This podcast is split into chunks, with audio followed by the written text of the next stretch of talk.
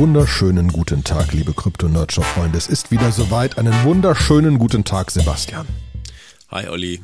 Ja, ähm, wieder mal ein, eine, eine leichte Pause, weil wir, weil wir letzte Woche nicht genau konnten, beziehungsweise ich glaube, ich konnte nicht, größtenteils. Und dann gab ja. es wieder Koordinationsprobleme, aber wir sind hier auf dem Weg und äh, es ist ja auch wieder einiges passiert und auch nicht nur FTX-Drama.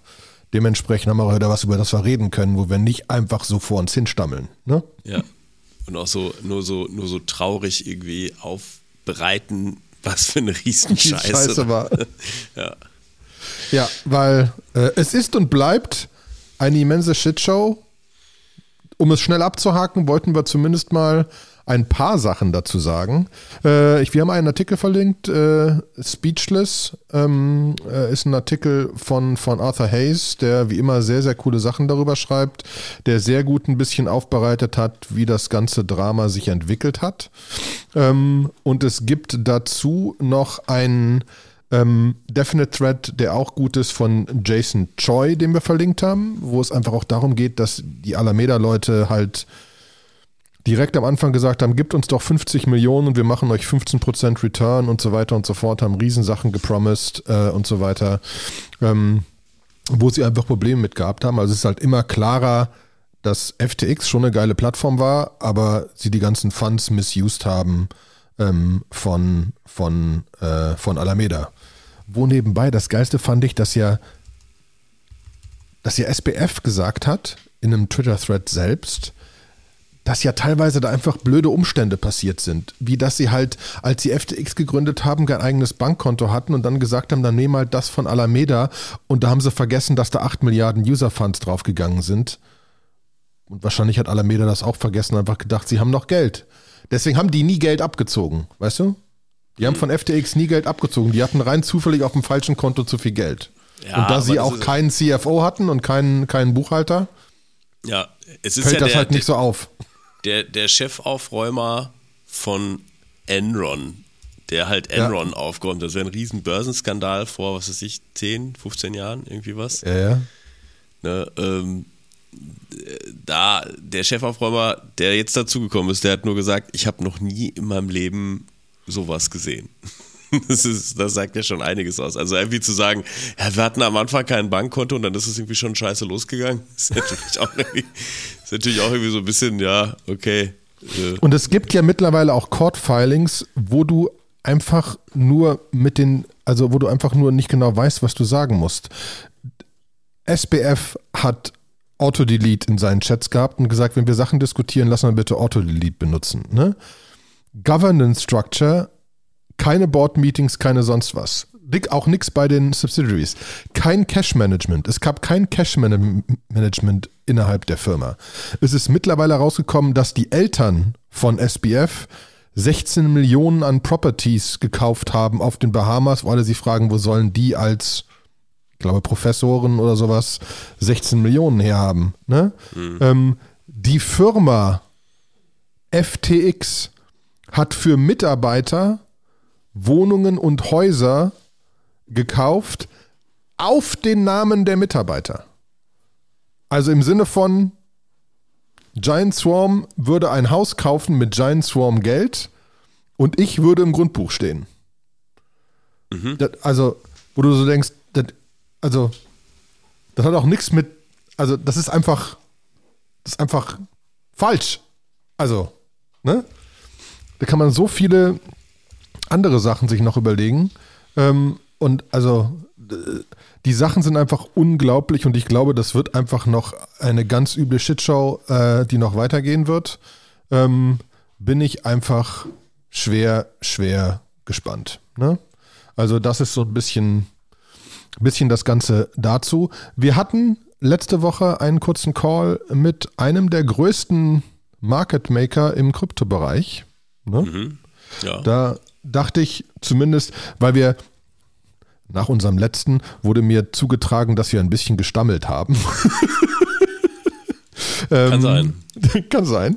Ähm, und ähm, das Problem ist ja als solches nicht Market Maker. Ähm, das Problem ist ja wirklich, wie sich mittlerweile herausstellt, dass die einfach viel Schmuh betrieben haben. Mhm. Aber was schon mal grundsätzlich spannend war, was ich spannend fand, Das Grundsatzkonstrukt eines Market Makers, für die, die das Konstrukt nicht kennen, ähm, ist, dass die für Liquidität sorgen. Zum Beispiel auch für eine Plattform, die einfach den Nutzern anbieten will, Bitcoin zu kaufen. Ähm, und dann sagen die, okay, wir, wir stellen euch den Preis zu jeder Zeit und wir füllen das über andere Systeme im Hintergrund. Dann ist es nun natürlich so, dass die dann ein paar Bitcoins auf der einen Plattform liegen haben müssen und ein paar Euros und andersrum auf ein paar anderen Plattformen, nur um live handeln zu können, damit sie das Ganze füllen können in einer Sekunde. Das machen die natürlich mit Krediten, weil die einfach nicht genug Geld haben ansonsten dafür, weil du nicht schnell genug Geld hin und her kriegst. Mhm. Deswegen sind das Kredite und deswegen ähm, machen die auch sehr starke Counterparty-Risk-Analysen, um zu überlegen, wie viel sie darauf liegen lassen müssen. Also auch die Market Maker im Aktienbereich und so weiter. Wie sicher ist eine Bank, wie sicher ist eine Börse und so weiter, wie viel Geld kann ich darauf liegen lassen, auf wie vielen verteile ich das und so weiter und so fort. Ne? Das heißt, ähm, auch die als Market Maker ist nicht so, dass die mit eigenem Geld im Risiko gehen oder mit Krediten in Risiko gehen, darum geht es nicht, aber sie brauchen trotzdem Kredite, um in, auf mehreren Börsen Liquidität zu haben.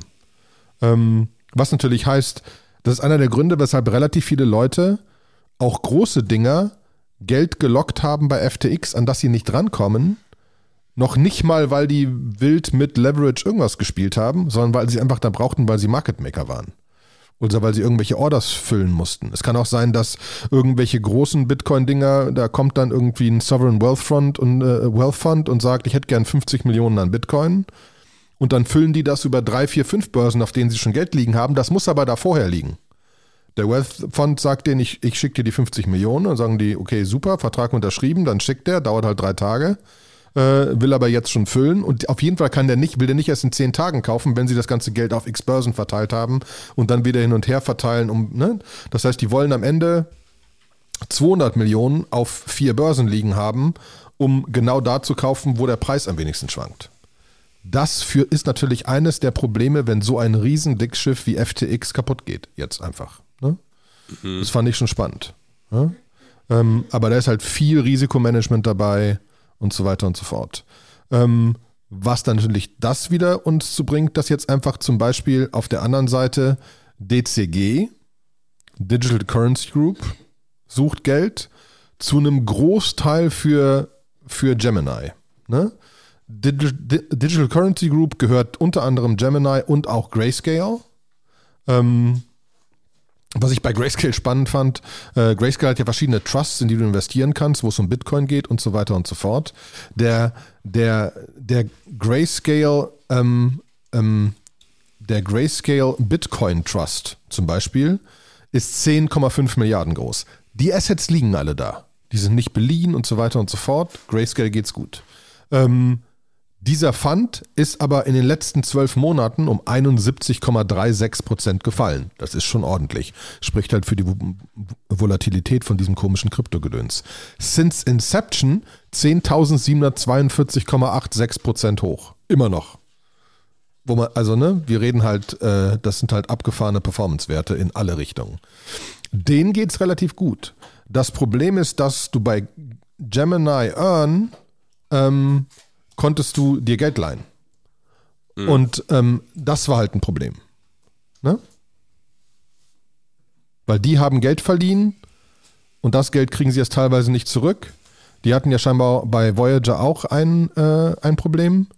Ähm, deswegen haben sie auch da Geld verloren. Ich glaube, zwei Milliarden oder so, äh, die da weg sind. Ähm, und äh, oder bei Three Arrows Capital. Ähm, und ähm, weil sie darüber Zinsen bekommen haben, mit Gemini Earn kannst du dein Geld hinlegen, dann kriegst du Zinsen dafür. Dafür geben die das Geld weg, um es irgendwie zinsrelevant anzulegen. Ähm, und das ist so ein bisschen der, äh, und, und das Ding hat eine Lücke von ungefähr einer Milliarde und das versuchen sie zu raisen. Ich weiß gar nicht, weißt du, ob die schon, haben die jetzt geschafft oder nicht geschafft? Ich glaube, also as far as I know, haben sie es bisher nicht geschafft. Also äh, kann sein, dass ich jetzt irgendwie, dass ich das ist drei Tage alt, die News. Vielleicht haben sie es jetzt doch geschafft. Aber ich habe nichts gehört. Ne? Ähm, wie sie es dann machen. Ja, bin so. ich auch gespannt. Also, das wird noch, das wird noch eine Lücke reißen, wobei das Schöne ist, dass auch schon ähm, äh, ähm, äh, das Schöne ist, dass die gefühlt ähm, gefühlt sind diese Grayscale-Sachen stabil. Mhm. Ja, also genau, die, das ist ja, das ist ja ein Trust. Also die sind auch scheinbar nicht dran gegangen an die Sachen. Ähm, Gemini hat jetzt ein Problem, ist die Frage, wie das durch die Holding durchschlägt. Ne? Ähm, ich glaube halt, der, der äh, CEO von DCG, der hat ja dann auch an die existing ähm, Investors geschrieben und hat gesagt, so, hey, wir müssen das machen, sonst äh, ist es ein Drama. Aber man muss auch so gucken, äh, DCG macht ungefähr 800 Millionen Revenue dieses Jahr. Wenn die sich das dann mal leihen müssen, das ist schon abbildbar ne, für DCG. Ist jetzt nicht irgendwie, dass es nie wieder reinkommt oder so. Das ist ja auch das famose bei FTX gewesen. FTX war ja eigentlich ein highly, highly profitable Business, ja. Ähm, da kann man auch schon mit solchen Zahlen tendenziell eigentlich jonglieren. Ist wahrscheinlich nur gerade ein doofes Setting und alle sind verbrannt und alle sagen so, oh, nee, geh mir weg mit Krypto. Ich muss erstmal Wunden lecken. Ja. Unglaublich. Aber, aber kannst du mir das mit Aave erklären? Weil jetzt hat ja scheinbar Aave auch Probleme gehabt. Und wir haben ja alle gesagt, so, so, so Distributed Exchanges sind kein Problem. Genau. Also äh, bei Aave war das so, dass äh, ein Attacker äh, so wie ich das verstanden habe, der hat sich halt, ähm, hat sich sehr viele Curve-Tokens, also über 50 Millionen äh, Dollar an Curve-Tokens geliehen, um halt auch dann an der Stelle ähm, irgendwie äh, die Short zu sellen, ja. Und ähm, dann hat Aave, äh, hat Curve allerdings irgendwie zeitgleich und das weiß man halt nicht, ob es jetzt getimed war oder sonst irgendwas, die haben halt irgendwie einen Stablecoin. Also die launchen einen nativen Stablecoin auf Curve, den CRV US-Dollar. Das hat den Preis dann wieder nach oben getrieben über die Liquidierung von den geliehenen Aves. Und aufgrund dieses Hin und Hers, also an der Stelle hat sich CRV, glaube ich, innerhalb von kurzer Zeit um 80% Volatilität war da zwischendurch drin. Und das hat bei Aave dafür gesorgt, dass da irgendwo Bad Debt entstanden ist. Ähm, und das liegt aufgrund der Mechanismen. Also irgendwas war da scheinbar auch nicht voll kollateralisiert. Ähm, sonst könnte ja gar Beziehungsweise es ging zu schnell hoch und runter. Ja, genau. Sonst könnte ja gar kein Bad Debt entstehen. So, ähm, und äh, da, da war es so, es war einfach dann nicht genug da. Also es war einfach irgendwo, irgendwas war noch halt irgendwie über was nicht irgendwie hätte verkauft werden dürfen, liegt da jetzt rum. Und da muss man jetzt gucken, wie sie damit umgehen. Ist, glaube ich, auch nichts Dramatisches. Also Aave, der Aave-Kurs hat sich jetzt auch nochmal wieder erholt, weil alle gesagt haben, so, also Aave hat einen Tweet-Thread dazu äh, verlinkt, wo sie sagen, so, we want to address the cycle of liquidations, die heute stattgefunden haben. Ne, ähm, so, sie sagen, ja, das hat auf jeden Fall ein bisschen Excess-Debt im Protokoll hinterlassen und sie erklären jetzt, was sie für Mechanismen haben, um das zu recoupen. Man muss sich das so ähnlich vorstellen wie bei, bei MakerDAO. Da ist das ja auch so, dass, also du hast das Kollateral, äh, ist ähm, zu zwei Drittel, äh, also du zahlst ein und kannst dann, glaube ich, zwei Drittel rausnehmen. Das heißt, es ist ein Drittel überkollateralisiert. Ähm, das heißt, wenn dieser Preis unter diese Zwei-Drittel-Marke fällt, dann verkauft MakerDAO für dich automatisiert dein Kollateral, um sich zu rekapitalisieren. So, aber was ist, wenn das Network congested ist? Was ist, wenn du diesen Preis vielleicht an Börsen gar nicht mehr realisieren kannst, weil irgendjemand schon diesen Pool gedraint hat, whatever? Dann reichen ja diese zwei Drittel Kollateralisierung nicht aus. Und das, was Maker dann macht, ist, ähm, sie minden Maker-Tokens und verkaufen die gerade am Markt, was natürlich den Maker-Kurs runterdrückt. Und einen ähnlichen Mechanismus hat aber auch äh, gezogen. Ja. Ganz weit formuliert. Okay, und dann war es einfach zu viel Volumen, das da drin steckte. Genau, dann war es einfach zu viel Volumen. Sie haben jetzt einfach mal so ein bisschen äh, dazu ein Governance eingestellt, äh, How to Reducing Long Tail Asset Risk, also wie kriegen sie das irgendwo hin? Ja, und wollen den äh, Liquidation Threshold etwas weiter runtersetzen äh, und so weiter und so fort. Also da wird jetzt einfach finanzmathematisch versucht, das Ganze nochmal irgendwie so zu analysieren, was wäre passiert, wie können wir die Parameter ein bisschen feintunen, damit das geht. Aber ich glaube halt irgendwie auf solche Sachen ist ja niemand vorbereitet. Also ich glaube irgendwie, dass man durch FTX schon so eine ähm, so einen Einschlag hatte und dass der dann anschließend im Nachgang nochmal von Hackern benutzt wird. Ähm, und Hacker meine ich nicht im Sinne von Code-Hacker, die Code exploiten, sondern Financial Hackers, die halt irgendwie sehen, hey, wenn ich jetzt CFV irgendwie, wenn ich mir für 50 Millionen das leihe, kann ich den Markt bewegen und kann dann da Liquidation triggern und kann damit Sachen machen. Das ist, das ist ja so ein bisschen das Spannende daran. Das ist ja auch, dieses, dieses Financial Shenanigans ist ja auch scheinbar, dass der FTX-Hacker oder gerüchteweise, und Leute versuchen es rauszutracken, dass der auf Distributed Exchanges, wo es ein paar gibt, wo das geht, Ether shortet und dann sein Ether dumpt. Mhm. Weil er somit sein Zeugs waschen kann. Weil selbst an das gedumpte Ether kommt er ja nur schwer ran, kann er gegen irgendwas wechseln. Ähm, aber das ist ja trotzdem noch trackbar. Aber er kann, voll, kann vollkommen unabhängig davon Ethereum shorten mit Leverage. Und mhm. so Geld kriegen. Was ein spannender Gedanke ist. Also böser Gedanke, aber zumindest spannend. Ja, es ist verrückt. Das ist auch so irgendwie, äh, bei uns im Channel war jetzt auch viel diskutiert und dann war auch so irgendwie eine Sache, die auch so aufgepoppt ist, ist so ein bisschen, dass so, äh, ich, ich finde es ehrlich gesagt viel Uncertainty und Doubt. Das war jetzt plötzlich irgendwie so, macht Uniswap jetzt ein KYC? Äh, warum machen die das? Warum sammeln die Daten über ihre User? Guck mal, was, was Uniswap alles trackt. Findet ihr das gut, schlecht? Was haltet ihr davon? Und ähm, da war so ein bisschen die Frage, was da los ist. Und dann kam auch sofort das Dementi. Das, also es gibt, as far as I know, jetzt gerade noch keinen KYC-Prozess auf Uniswap. Du kannst weiter permissionless traden. Ja. Ähm, dass die Daten sammeln, naja, gut, das machen alle Webseiten. so, also gut, dass sie jetzt irgendwie. Eben. Da kannst du auch äh, teilweise gar nichts gegen machen. Also du kriegst nur mal die IP-Adresse, du kannst gar nichts loggen, aber dann hast du auch ein Problem. Ja, Genau, also die müssen ja wissen, wie Leute das Produkt benutzen, wann entstehen Fehler und so. Also das finde ich jetzt irgendwie überhaupt nicht so schlimm und man muss sich auch immer im Klaren sein, das ist ja alles on-chain. Das heißt, es ist sowieso public. Also, dass jetzt das Frontend halt auch noch mitgelockt wird irgendwo, ja, mai. Aber aller genau, spätestens, ja, wenn da so irgendwo ein, irgendwo ein Trade passiert, äh, ja, dann ist er halt on-chain und dann kann ich ihn doch eh rauslesen. Ja, kann alles, kann alles nachvollziehen. Und dass wir in die KYC-Richtung müssen, das sagen wir auch schon seit zwei Jahren. Ne? Genau. Also, und das, das, das lässt sich halt, aber nicht vermeiden. So sieht diese Welt nun mal aus.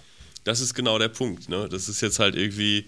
Und deswegen weiß ich halt auch nicht genau, ähm, wenn so ein Curve irgendwie halt genau mitten in so einem 50 Millionen Dollar äh, Attack announced, dass sie jetzt einen, einen Stablecoin machen, dass das irgendwie Konsequenzen auf den Curve-Token hat, das wissen ja alle dass da nicht irgendwie alle mittraden, äh, kann ich mir fast nicht vorstellen. Ja, es ist ja halt, ja, genau. es ist ja nicht Securities. Es ist ja auch irgendwie, es war, glaube ich, irgendwo hatte ich noch einen anderen Tweet gesehen, dass, glaube ich, äh, es irgendjemand gibt, der immer kurz bevor was bei FTX passiert ist, hat ja irgendwie, glaube ich, Ether auch geschortet. Ne? Mhm. Und äh, da. Da gibt es äh, bestimmt einiges. Ne, da gibt es bestimmt einige, die irgendwie wissen, so, okay, jetzt kommt das raus. Naja, gut, short ich halt mal, short ich halt mal ETH. Ne? Und da hat es doch auch noch, irgendwie, haben wir das letzte Mal schon gecovert? Ich glaube nicht, ne? Paul Graham hat sich doch da auch eingemischt. Äh, haben wir das letzte Mal besprochen? Nee, ne? Nee, aber das war totlustig, weil Paul Graham ja, Paul Graham, Paul Graham, für die, die es wissen, Y Combinator hat er gegründet, ne? Mhm. Ähm, Glaube ich. Also äh, riesengroßer VC in Amerika. Also geiler Typ, geile Blogartikel, alles super, ne? Riesencloud, mhm. also man hört Paul Graham zu. Aber er hat so grundsätzlich geschrieben, na, naja, hier, ähm, hier, hier, äh, ich, ich habe von einem Bekannten gehört, dass da irgendwas ganz pivotal jetzt passieren wird im Blockchain-Space und dass bitte alle aufpassen sollen. Ne? Mhm. So ein nichtssagendes Dings. Vor allem hat er als zweiten Tweet dahinterher geschickt, Achtung, das hat mein Freund geschrieben. Ne? Ich habe keine, keineren weiteren Infos, also fragt bitte einfach nicht. Darauf mhm. hat Vitalik Butterin geschrieben, so ziemlich das Gleiche. Ähm, aber mehr als Verarsche im Sinne von, hey, ich weiß einfach Sachen und weil ich einfach so cool aussehen will und so weiter, sage ich das mal, weil ich so ein wichtiger Mensch bin. Ne? Kann aber nichts genaueres sagen, weil ich weiß sonst nichts. Ne? er, hat, er hat so ein bisschen gesagt, so, irgendwie, äh, er hat gesagt, eigentlich gesagt, ich bin zwar auch cool, zumindest glaube ich das, aber äh, ich kenne noch viel mehr, my Elite Network, ja, so ein Motto, die Leute, die um ihn rumhängen, who tend Sind to know things, ja. Genau. Ähm, and they don't know anything. So, ne? die sagen halt, es ist nix. Also, äh, genau. keine Ahnung. Ne? Und dann das hat sich Paul Graham, dann hat sich Paul Graham bei ihm beschwert, warum er sowas Gemeines sagt. So war das ja gar nicht gemeint. Er wollte ja nur helfen.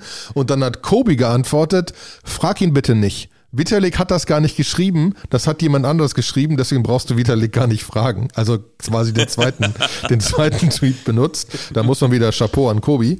Ähm, also da, da, also man mag Elon Musks Übernahme von Twitter mögen oder nicht, aber also ähm, da, da passiert gerade noch am meisten. Ne? Obwohl es gibt jetzt auch schon die ersten Mastodon-Krypto-Instanzen. Ne? Ah ähm, ja, wunderbar. Ja. Bin ich gespannt. Ja. Ähm, es bleibt so. spannend. Oh. Lass mal versuchen, gehen wir doch mal ein bisschen weg von diesem ganzen Trading Drama. Kommen wir, bleiben aber so ein bisschen in der Finanzmathematik. Ja. Äh, die Flashbots haben einen Artikel veröffentlicht, der heißt The Cost of Resilience. Und darum geht es so ein bisschen darum, dass äh, man, wie kann man Ethereums Censorships äh, Resistance stärken. Ja. Und ähm, das ist so ein bisschen, Flashbots hat ja so ein bisschen Ärger gekriegt, nachdem die OFAC gesagt hat, irgendwie, dass dass sie sagen, ja, also wir würden schon irgendwie uns irgendwann mal einmischen. Also wenn die jetzt irgendwie sagen, bei Validatoren sich reinklingen und sagen, hey, du bist ein Validator of American Soil, dann äh, bitte die, wenn wir irgendwelche Transaktionen sperren wollen, irgendwelche Adressen sperren wollen, müsst ihr euch dran halten. Und momentan ist das auch, glaube ich, so. Most, OFA, most Blocks in Ethereum are OFA compatible. Ähm, so, und äh, sie sagen, um das jetzt irgendwie um das irgendwie einzufangen, haben sie da so eine schöne Grafik bei sich in diesem Blogpost drin, wo sie sagen, irgendwie, um eigentlich das Netzwerk sehr resilient zu kriegen, müsste man eigentlich die Blogs lokal bauen und nur den Output irgendwie rausgeben. Um den Revenue groß zu machen, müsste man halt alle, müsste man halt alle Blogs outsourcen. Und sie sagen, so eine neue Solution dafür wäre, um so einen guten Sweet Spot davon hinzukriegen, ist, dass man Valuable Blocks halt über MEV abbildet und den Rest lokal laufen lässt, weil man geht davon Was aus. Was heißt denn lokal in deren. Ja, nee. lokal heißt, lokal heißt, dass du, ähm, dass du in diesem MEV-Boost-Network, in diesem Flashbot-Network, ähm, dass du da nicht mehr so hundertprozentig nachvollziehen kannst, wer da wie was gemacht hat. Das ist halt irgendwie, klar, die Transaktionen sind dann irgendwo public, aber du kannst ja natürlich, wenn du, ähm, wenn du jetzt Trades machst und du hast äh, Miner, die untereinander Transaktionen meinen, da kannst du schon was mingeln. Ja, dass das, äh, dass es dann nicht mehr ganz sichtbar ist. Da, da geht noch was. Ich glaube, das ist damit gemeint, wenn ich es richtig verstanden habe. Ähm, und die Idee dahinter ist eigentlich, dass das, was für meiner Extractable Value ja eigentlich interessant ist, ist Dinge in der richtigen Reihenfolge auszuführen und sich dafür zu bezahlen zu lassen. Das sind nämlich in der Regel so DeFi-Sachen, wie zum Beispiel ich shorte CRV, ich shorte für 50 Millionen CRV. Und das macht natürlich nur dann Sinn, wenn ich irgendwie weiß, dass irgendwas passiert. Und dann mache ich danach, gucke ich irgendwie, danach gibt es irgendwie einen Pushback, der Preis springt wieder hoch oder bounce wieder hoch, weil irgendwelche, weil irgendwas passiert. Das sind ja sehr viel Timing-Sachen, viel DeFi-Zeugs. Die Sachen, die man eher privat haben will, die sind eher eigentlich nur, glaube ich, stupide Transaktionen. Also von A nach B. Ne? Und ähm, so, so habe ich es verstanden. Ist ein lengthy Artikel plus ähm, Vitalik hat sich dann auch, hat das irgendwie so ein bisschen endorsed, er hat irgendwie auch getwittert, ähm, dass er sagt so, hey Stackers, benutzt doch bitte MEV Boost und nutzt diese Option. Ja, ähm, weil er es eigentlich censorship resistant haben möchte, weil er möchte, dass Ethereum ähm, äh, ja, dass es halt äh, privat ist.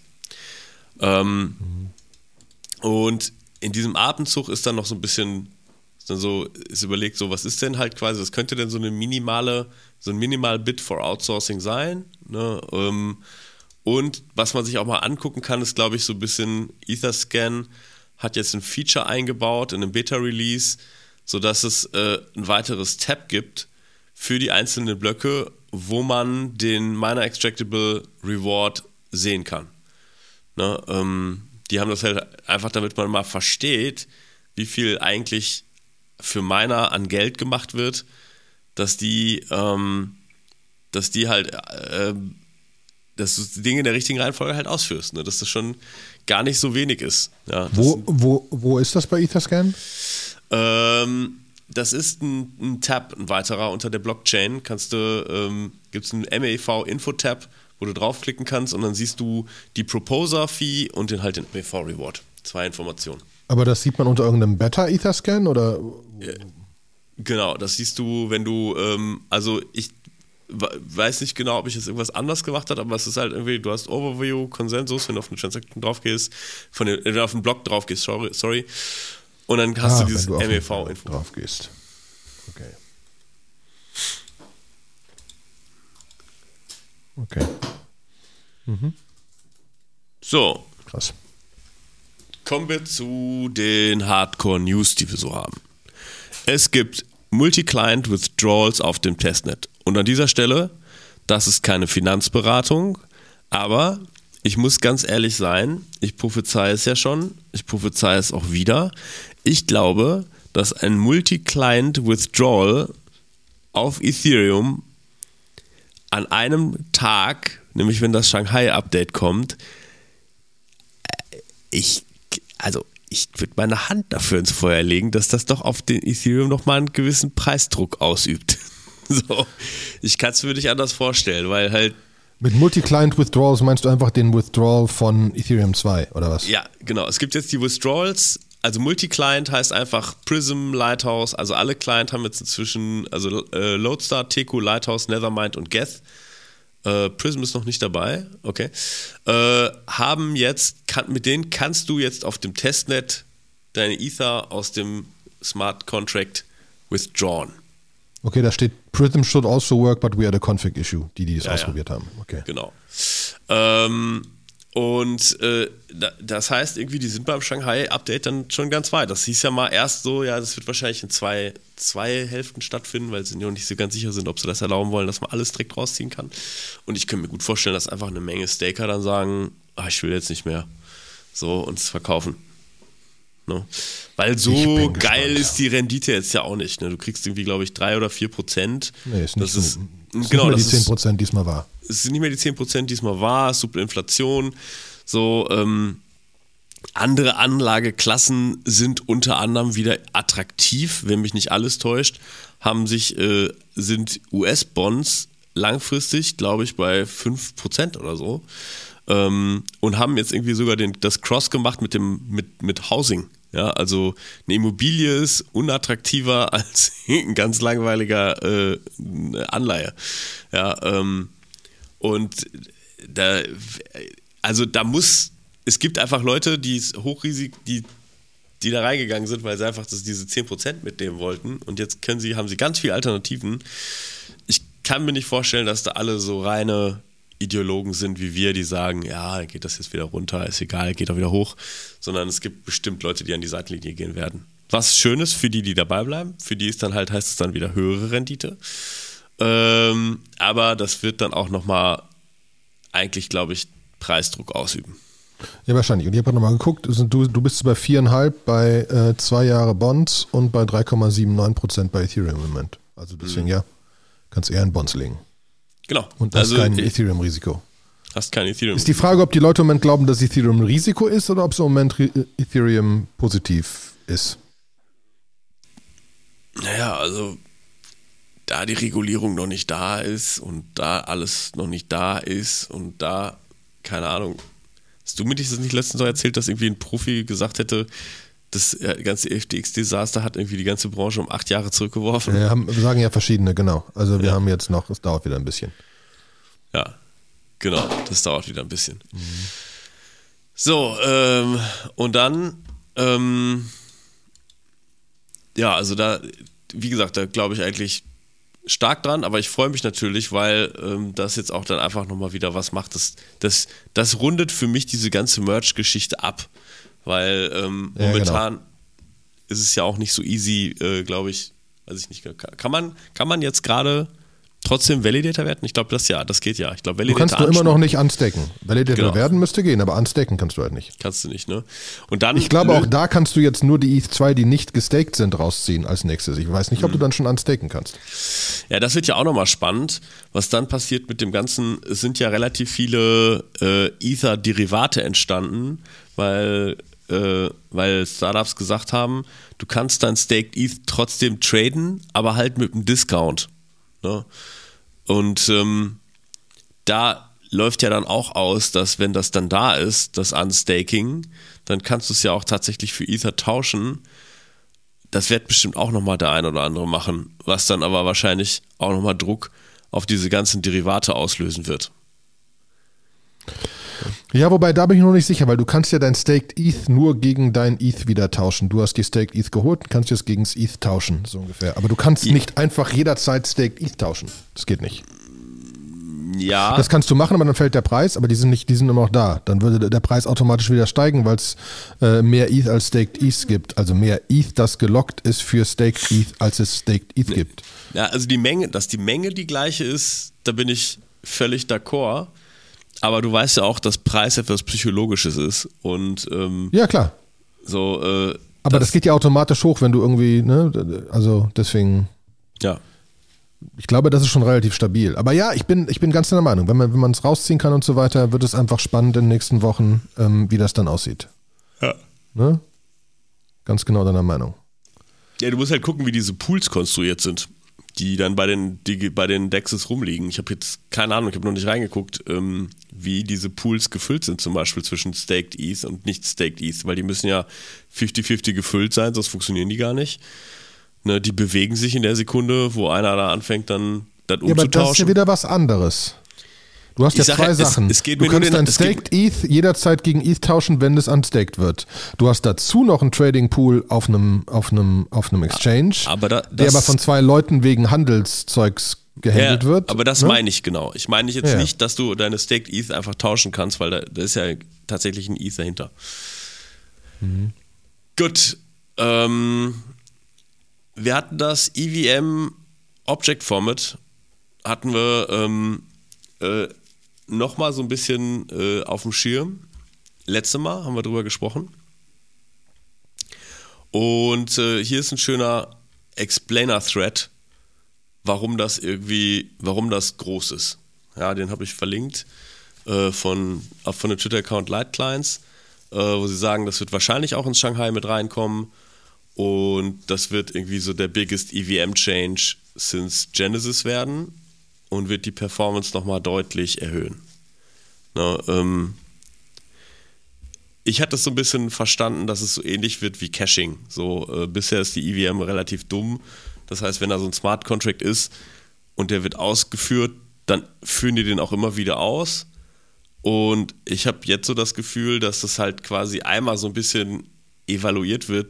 Und wenn man dann nochmal das Gleiche macht, dann wird das quasi gespeichert, was da passiert ist. Und kann dann, kann, da kann dann abgekürzt werden. Jetzt, es ist ein bisschen länger und sehr technisch erklärt mit Jump Codes und hier und da und dann geht's dahin und stricter Requirements und bla bla bla. Ähm, aber ja, ist äh, spannend. Ja, aber schneller ist ja gut. Wobei wir das im Moment nicht brauchen, weil wir nicht so viele Transaktionen haben. Genau. Ja, aber lass doch mal irgendwie ein, äh, wieder so ein NFT machen und dann, dann ist wieder Holland in Not. Ganz genau. So, EIP, EIP Author Handbook hast du noch in unsere Shownotes reingeschrieben. genau, das EIP Author Handbook. Damit Äh, man mal rafft, wie man EIPs schreiben soll. Ja, genau. Was sind so ein bisschen Best Practices? Äh, Es verlinkt hauptsächlich auf so ein Ethereums äh, Magician äh, Post, wo sie so ein bisschen darüber quatschen und sagen irgendwie, hey, äh, haben einfach so ein bisschen Best Practices äh, erklärt wie, was, was kann man machen, wie kann man, was ist gut, was ist schlecht, was hat das für Implikationen, woran muss man denken. Also für den Fall, dass ihr mal ein EIP machen wollt, um Input zu geben, da war auch letztens irgendwo so ein Call auf Twitter von jemandem, der so gesagt hat, hey Leute, wenn ihr irgendwie Coder seid, Smart, Contract Entwickler seid oder bestimmte andere Leute seid oder ihr seid Financial Engineers oder so, wenn so EIPs kommen, ihr könnt mir, könnt mir sagen, was eure Expertise ist und dann verteile ich das immer an euch, wenn ein neuer EIP kommt und ihr könnt darauf mal Input geben, um das einfach so ein bisschen breiter zu machen, weil ich schon glaube, dass viele EIPs, das ist halt so eine eingeschworene Gemeinschaft äh, an Leuten, die da was zu sagen haben und äh, viel passiert da nicht. Ja, also, mhm. ja. Ja, aber das ist gut, weil, weil dann versteht man auch ein bisschen, wie diese Dinger zu lesen sind und so weiter. Deswegen finde ich sowas immer ganz gut, wenn man sich das auch mal ein bisschen zu Gemüte führt und mal ein bisschen mehr zu raffen, worum es da so eigentlich geht. Ne? Mhm. Weil manche von den Dingern sind halt einfach schon ultimativ technisch. Ja, ähm, ja klar. Also irgendwie, vor allem, wenn irgendwie so ein neuer Opcode eingeführt wird oder so. Ne? Das ist, ähm, ja. ja. Ja, und ich bin gespannt, was jetzt ähm, alles noch so mit hier, wie gesagt, dieser Artikel von, von Vitalik, über den wir gerade gesprochen haben, Proof of Solvency. Was wird da jetzt noch alles passieren? Kraken hat das schon lange gemacht, Binance macht das jetzt. Auf CoinMarketCap gibt es jetzt so einen Tab, wo du gucken kannst, wie viel, wie viel Zeugs liegt denn auf den Exchanges und so weiter. Ähm, also, Proof of Solvency, haben wir darüber geredet eigentlich, Vitalik? Naja, da, dass es um dieses Cost of Resiliency ging und so weiter und er genau damit nee, sorry, darauf geantwortet das, hat. Das, ja, genau, das, sorry, das hatte ich da falsch einsortiert. Das gehört eigentlich nicht hin. Das wäre ein, ist ein eigentlich, eigentlicher Punkt. Also Vitalik hat einen Blogpost geschrieben am 19. Having a safe centralized exchange, proof of solvency and beyond. Und er sagt halt irgendwie, ähm, dass um nachzuweisen, dass man Assets hat, will er Krypto benutzen, um das zu tun. Indem man zum Beispiel Balance Lists benutzt, wo man sagt, irgendwie, es gibt halt irgendwie etwas, was du rein submittest. Das ist halt auf der einen Seite der Bilanz. Und du hast dafür dann eine Anzeige, das ist die andere Seite der Bilanz. Und du arbeitest nicht mit richtigen Usernamen, sondern die werden natürlich gehasht. Aber im Prinzip wird das äh, gepublished. Und er beschreibt dann verschiedene Techniken, wo er sagt, so, ja, gut, wenn man jetzt einfach nur das, das published, dann könnte ein Attacker rausfinden, welche User was haben und er schlägt dann ein weiteres System vor, welches diese äh, Zero Knowledge Succinct Argument, ähm, die ZK Snarks verwendet, ähm, um das nochmal robuster zu machen, dass es halt irgendwie nicht nachvollziehbar ist, erklärt das auch. Und schlägt dann vor, wie man, wie ein Proof of Assets funktionieren könnte mit Cold, Cold Storage, also wie wie funktioniert das eigentlich?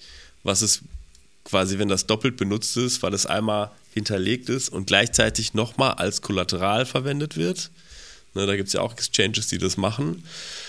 Und ähm, ja, also äh, wie, wie könnte das funktionieren? Er hat sehr, sehr ausgiebig gemacht, hat sich viel Input geholt von äh, Balagis und äh, Coinbase und Kraken und Binance ähm, und hat jetzt mal einen Aufschlag gemacht, was man technisch machen könnte, damit sowas wie FTX nicht nochmal passiert. Ist jetzt zum Beispiel so auf Kraken, ne? da hatten wir vor Ewigkeiten mal drüber geredet, glaube ich. Die haben das vor einiger Zeit eingeführt, dass du wirklich checken kannst. Wenn die ihren Audit machen, kannst du dann checken, ob sie dein Zeug haben. Mhm. Nicht nur, ob sie allgemeinen Funds haben, sondern ob dein Zeugs da ist. Mhm. Ja, was ja schon nicht falsch ist. Trotzdem, als kleiner Tipp, nichts auf Exchanges liegen lassen, besonders im Moment nicht. Who knows, was, was passiert. Ja, who knows what passiert. Aber das ist ja auch der Punkt, äh, da schließen wir wieder den Kreis zu unserem, zum Anfang. Wir hatten, ich hätte den weiter oben eigentlich mal einsortiert. Äh, der ist irgendwie da reingerutscht beim, beim Editieren gerade. Ähm, wir haben ja mit den Market Makern gesprochen ne? und äh, die Market Maker haben uns aber versichert, dass du halt schon, wenn du Market maken möchtest, musst du halt auf den Markets auch halt was liegen haben, damit du Market maken kannst. Ja, und die Market Maker selber sind oft wieder eigentlich nur Anlagevehikel für Leute, die Geld haben und es vermehrt sehen möchten. Ähm, das heißt, es ist jetzt nicht irgendwie ein Market Maker, darf man nicht verstehen als eine reiche Person, die da Bock drauf hat, sondern das sind dann auch wieder eigentlich im Prinzip ähm, institutionelle Investoren, legen, geben einem Market Maker Geld, um mehr Geld daraus zu machen. Und der identifiziert halt irgendwie, hat einen Exchange, hat einen anderen Exchange, irgendwo ist da eine Differenz, ein sogenannter Spread im Ethereum-Preis oder Bitcoin-Preis und dann äh, kauft er auf dem einen und verkauft auf dem anderen, um den Preis anzugleichen. Ne, der Verkauf ja. auf dem einen löst ein Fallen des Preises aus, der Kauf auf dem, äh, der Kauf auf dem einen löst einen, einen äh, steigenden Preis aus, das Verkaufen einen fallenden Preis und so kann man das System in einem Status Equilibrium halten. Und ähm, äh, diese Market Maker, die werden ja auch mit am härtesten davon getroffen, wenn dann plötzlich sowas passiert. Ne? Genau, weil sie halt viel Geld da liegen haben müssen. Weil ja. sie viel Geld da liegen haben müssen. Den hilft dann wiederum für ihr ganzes Counterparty-Risk, wenn es so ein Proof of Solvency geben würde und sie wissen würden, dass das alles mit rechten Dingen zugeht, ähm, dann haben sie zwar einen Kredit aufgenommen, um da Geld hinzulegen, aber sie haben keine Angst über ihr Geld, weil das Geld zu 100% da liegt. Könnte ja, ne? FTX braucht mhm. keinen Kredit aufnehmen. Mhm. Ne? Alameda braucht halt eventuell einen Kredit, wenn sie Market Maker noch wären, wobei die am größten Teil sie einfach nur gewettet haben und wie man jetzt rausfindet, äh, einfach quasi Geld verschenkt haben an Freunde. Ja. Ähm, so dementsprechend. Ja. Ja, das war, glaube ich, ein schöner Rundumschlag heute. Ja. Es war mir eine gut. Freude, Sebastian. Liebe mhm. Zuhörer, kommt in unseren Telegram-Channel. Da ist einfach sehr, sehr viel los, auch in diesen Zeiten noch. Äh, und sehr viele schöne Diskussionen. Und wir freuen uns auf äh, rege, rege Teilnahme und sehen uns hoffentlich nächste, spätestens übernächste Woche. Ja, ich glaube alle zwei Wochen. Das ist ein gutes Alle zwei Intervall. Wochen ist gut, ne? Ja, ja. Also die, ich finde, ich bewundere ja immer die Doppelgänger, wie die das machen, dass die zweimal in der Woche aufnehmen. Und ja, ich hätte auch Bock mit dir zweimal in der Woche zu quatschen. Ich finde das auch krass, dass die auch wirklich Inhalte haben. Ich glaube, wenn ich mit dir allein schon wöchentlich quatsche, glaube ich nicht, dass wir 45 Minuten voll kriegen, ohne halt viel zu stammeln. Ich glaube aber auch, dass die Doppelgänger das ein bisschen mehr als Vollzeitjob machen, oder? Das weiß ich auch nicht. Ich glaube, ja. ich glaube, nee, der eine macht doch noch so, so ein Podcasting-Startup, wo der so, äh, so halt quasi Advertisements in Podcasts äh, verdielt. Ja, aber das die verdienen damit das schon Geld. Wir verdienen ja kein Geld. Wir machen das hier aus Spaß und der Freude. Nee, die verdienen damit bestimmt Geld. Es kann sein, dass sie eine Redaktion haben, die ihn ne? auf jeden Fall. Zeugs sucht. Ja, genau und vorbereitet. Irgendwo sitzt so ein armer, kleiner BWL-Student im vierten Semester Theorie der Investition und Finanzierung und muss für die die ganzen Zahlen alle aufbereiten vor den Earnings Calls. Genau. So. Ja, für einen Hungerlohn. Das ist, das ist mein Job, der ist geil. Ja, ja, genau. Ja, für sowas haben wir unseren Telegram-Channel. Ja. Dementsprechend kommt dazu, lasst uns schön unterhalten. Es freut mich. Aufs nächste Mal. Alles klar. Bis dann. Danke. Ciao. ciao.